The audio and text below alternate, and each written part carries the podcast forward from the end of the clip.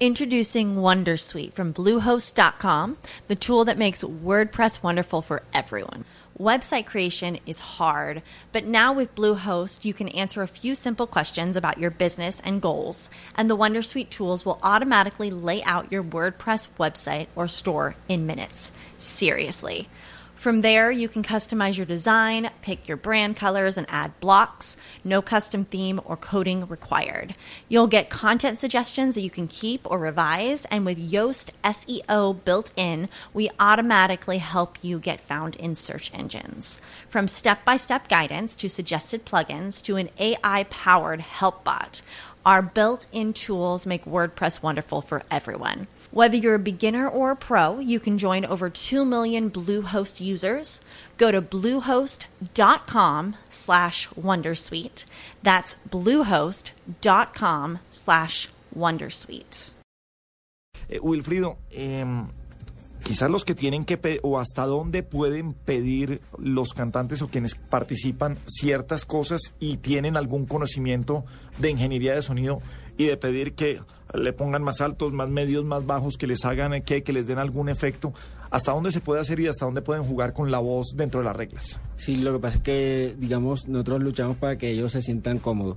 Entonces, que ellos sí dicen, bueno, pongo, un- qui- pongo un poco más de voz, quítame bajo, súbeme la batería, que quiero sentir ritmo para llevar una buena cadencia. Entonces, ellos tienen tres o tres ensayos. Son esos tres ensayos donde ellos se sientan más cómodos hasta que dicen, bueno, ya estoy feliz con mi monitoreo, ya hago mi prueba bien, ya estoy listo para el show. Hasta que él no se sienta contento, no terminamos el ensayo. ¿Qué tan contento, perdón Diego, qué tan contento van eh, los, eh, los ingenieros de sonido cuando el jurado oye otra cosa? Porque es que además el jurado la tiene muy difícil. Oír en vivo es muy diferente a lo que... Y por eso, Diego, en programas como La Voz dice uno, pero es que, hombre, no se dieron cuenta de la desafinada que se pegó en este momento, pero ese momento de la desafinada que ah, tuvimos la oportunidad de ver y oír en televisión, pudo haber aplausos, pudo haber instrucciones por eh, el interno a los jurados, pudo- pudieron pasar muchas cosas y no se alcanza a ver. Eh, ah, sacar un disco de un, de un artista en vivo es lo más exigente que puede haber porque ah, cuando uno de verdad oye eh, una prueba o un concierto eh, con audífonos se da cuenta de lo desafinados que se pueden volver los artistas sin, necesidad de ser, pero por, muchas cosas que pasan allí. ¿Qué pasa cuando ustedes no están de acuerdo? Pues, no, no puede pasar nada porque es el concurso, pero pasa mucho que no estén de acuerdo con lo que vieron los jurados. Eh, de pronto a veces uno está acá y dice, bueno, tal muchacho cantó súper y uno dice, bueno, de pronto el, por ejemplo, los jurados que son muy exigentes dicen, no, en tal notica, tal palabra faltó un poquito de, para llegar a la nota. Y dice, bueno, o sea, dice, bueno, faltó un poquito, pero o sea, todo el resto estuvo chévere y todas las cosas. Entonces, digamos, uno como esa parte, digamos, cuidarse de que todo esté bien mezcladito, de que la voz esté en su punto, todas esas cosas, entonces que ellos se sientan contentos también. Porque los jurados como Montaner, por ejemplo, a veces exige, quiero más voz, dame más tal, porque en su monitoreo ellos exigen también que quieren sentir Ah, ok. todo. O sea, que tienen un monitoreo que los van sí. exigiendo cada uno de ellos para poder apreciarlos bien. Claro. Se me hace muy chévere. Sí. ¿Y usted por qué está haciendo tantas preguntas de este tipo? No, ¿Usted por- quiere... interesa? No, No, porque es que me... ¿Usted se va a lanzar? no. ¿Ya se cansó de la radio? No, no es eso. no. Vaya, No, no. láncese como No. cantante. Yo- Esto no yo- es lo suyo. no, Yo soy polifacético. Sí, yo soy Pero- polifacético, no, sino que la, la tecnología, de, sobre todo, mire, quienes trabajamos en radio, Juanita, Sí. uno cuida mucho el sonido, cuida mucho lo que quiera salir al aire, cuida mucho de que no salga sobremodulado, de revisar eh, los niveles, de, de llevar un producto al aire eh, bonito. Y un ingeniero de sonido tiene tantas variables que mezclar, eh, Diego, que es, Sí. que es un trabajo de verdad admirable, a mí me emociona. Y es un trabajo en equipo. Sí, pues para allá iba y es, me imagino yo que una de las de la de las grandes virtudes de un gran ingeniero de sonido, doctor Wilfrido, es la posibilidad de reaccionar en vivo cuando encuentra que hay algo que pa- que no suena bien o que suena muy bien. De, usted nos dice que ha hecho también ingeniería de sonido en vivo. Cuéntenos cuál es ese momento que o pasó a un disco de ese momento en vivo o usted dice debió pasar en eh, que usted dice mire presencié un momento verdaderamente especial de una banda tocando o de un cantante improvisando o de un jam que usted dice esto debió haber salido en una en, en- en un disco Sí, son, digamos, son momentos muy, muy especiales. Eh, una vez Carlos Vives en Cartagena hicimos un evento especial para, eh, para Caracol en el Hotel Las Américas y él comenzó a improvisar sus vallenatos y sus cosas y ¿sabes? fue un momento muy especial y uy, debimos grabar esto y entonces o fue un momento y como uy, ¿por qué no grabamos y eso? Porque actualmente con, nosotros contamos con sistemas también de grabación y eso, pero a veces pronto el manager dice, no, no quiero que me grabe, eh, no quiero que grabes esto porque o sea, se cuidan de pronto porque en muchas partes la gente graba por debajo cuerda y después sacando nota. Aparece el concierto. Claro, sí, en ha los pasado muchas semáforos. veces, sí. Aparece Y- el concierto en los semáforos muy fácil. eh, los managers se paran en la consola de frente ahí al lado de uno para decir no está grabando, tal, cualquier cosa, entonces siempre están muy cuidadosos de eso, porque ha pasado muchas cosas con eso del tema de la piratería y que se rieguen los conciertos y eso. Ah, ahora con el tema de la tecnología y los aparatos, es que yo he visto unos que están muy de moda últimamente, que son como unos tecladitos que ellos solos van haciendo la música y cogen como los beats de diferentes canciones y van creando nuevas canciones. Son- En su concepto, ¿esto es chévere? ¿Es, es interesante para la música? ¿Cómo se llaman esos aparaticos? Son unos controladores. No, Autotune es para la afinación. Lo que ella está hablando es para, son unos controladores o máquinas de ritmo. Entonces él va haciendo un bombo. Entonces eso lo, digamos, lo se llama loops. Entonces ya queda bombo y, después hace redoblante. Pa, pa, tuc, Y va metiendo después, ya hace, después dice, bueno, voy a programar ahora lo que es bajo. Y ahí va creando una canción y una cosa, pero es mucho más para la música electrónica, o sea, no aplica ya para sería vallenato, salsa, ya no aplica esa porque son músicas que necesitan de la grabación como tal de los instrumentos, pero para esta música electrónica sí aplica esos controladores o máquinas de ritmo. Wilfrido, algo más que nos quiera monta- eh, mostrar de lo que de lo que tiene ahí, de lo que ha trabajado también eh, como ingeniero de sonido ya para, para artistas o, o algún proyecto electrónico solo, también eh, se le ha medido a eso o todavía no.